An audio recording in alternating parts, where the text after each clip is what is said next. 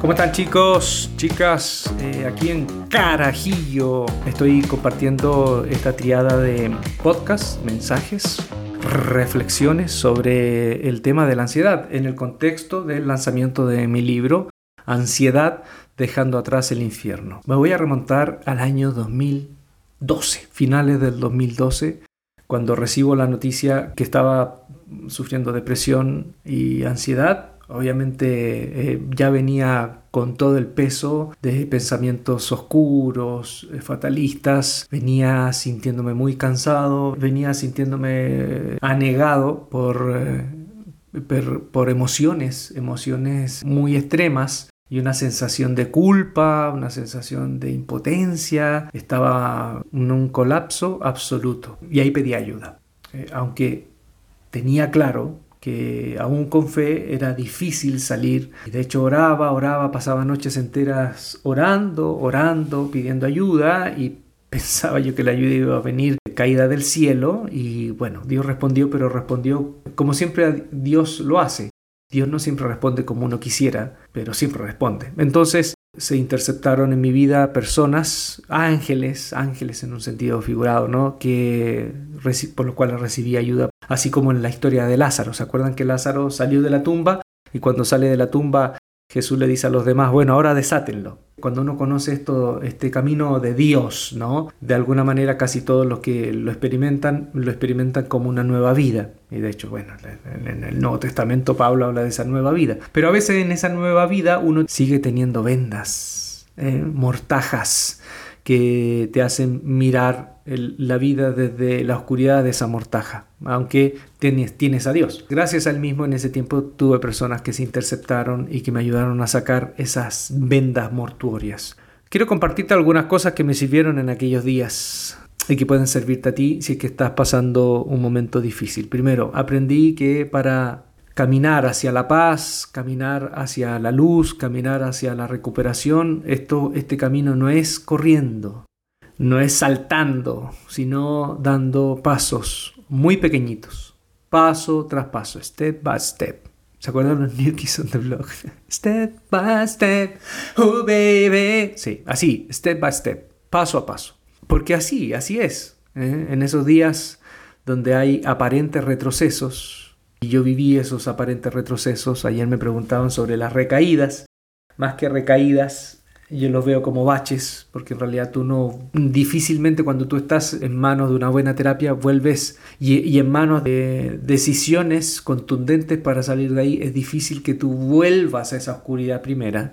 Pero a veces sí se siente como que hay, como pequeños, pequeños baches, pequeñas turbulencias. Y también la palabra recaída para mí me suena como alguien que está en pie, o sea, si estás en pie, si te estás moviendo, eh, hay una recaída, no, no, es de alguien que está en el suelo. Bueno, ¿por, qué lo digo esto? Porque aprendí eso, que son pasos pequeños, pasos pequeños. Habían días difíciles, pero también dentro del día difícil habían horas mejores que otras. Y todas esas cosas yo las fui tomando en cuenta. ¿eh? De pronto un día difícil, habían ciertos momentos del día que había más sosiego, más tranquilidad y eso para mí ya era valioso. Eso para mí ya era un avance. Entonces no te desesperes en momentos de oscuridad en que esto para salir de la oscuridad a la luz tiene que ser de una. No, no, paso a paso. También me propuse de la mano con esto vivir, vivir o sobrevivir un día a la vez. ¿sí? Porque em, cuando tú estás en esa profundidad, eh, luchando, batallando, no es bueno inquietarse por las cosas a largo plazo. Y, también pasa cuando uno tiene depresión, como que uno no piensa, la mente no se pone largoplacista, eh, te hundes y te, sientes sin fuerza eh, y cada día es una lucha. Bueno, eh, yo me propuse eso, sobrevivir un día a la vez y no inquietarme por las cosas a largo plazo, sino las pequeñas, grandes victorias en el mismo día. Otra cosa que aprendí, la fe. Hasta ese momento yo estaba rodeado de frases que escuchaba, canciones y todo, que como mensaje tenían este, Dios no permitirá que a su hijo le pase esto.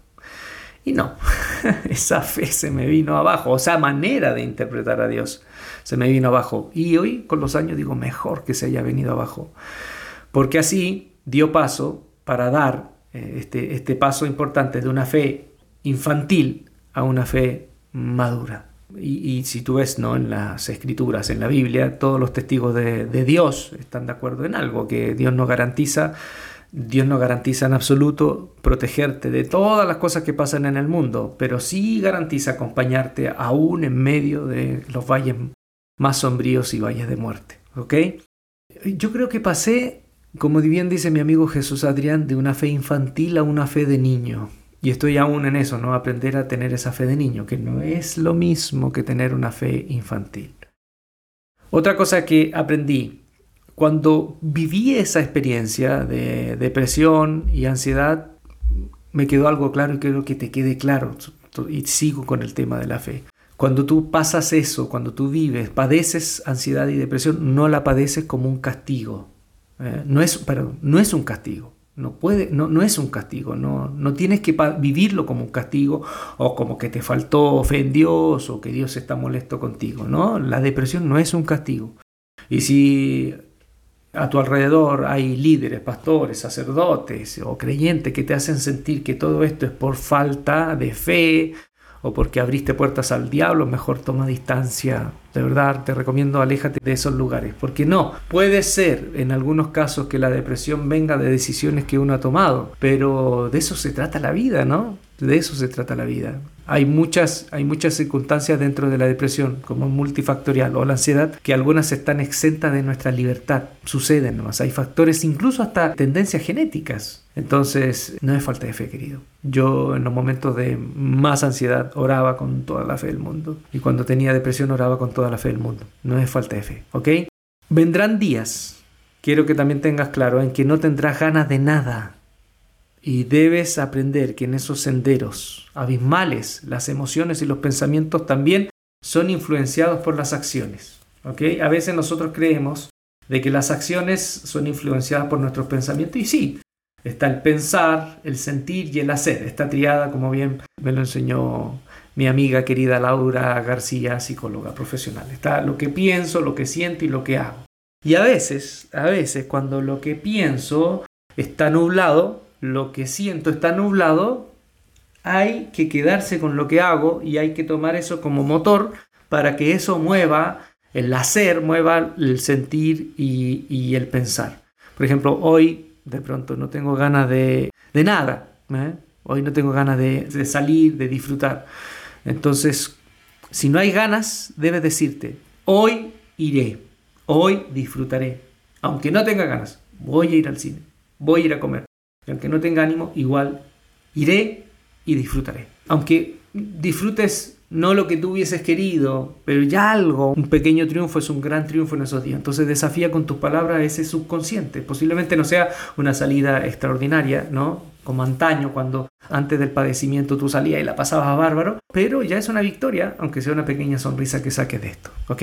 Otra de las cosas que me ayudó en no vivir cerrado en mis opciones. Si un proyecto no sale, no sentir que ahí uno, se juega la vida, ¿no? Y si no vivo esto, la vida se me va a desmoronar.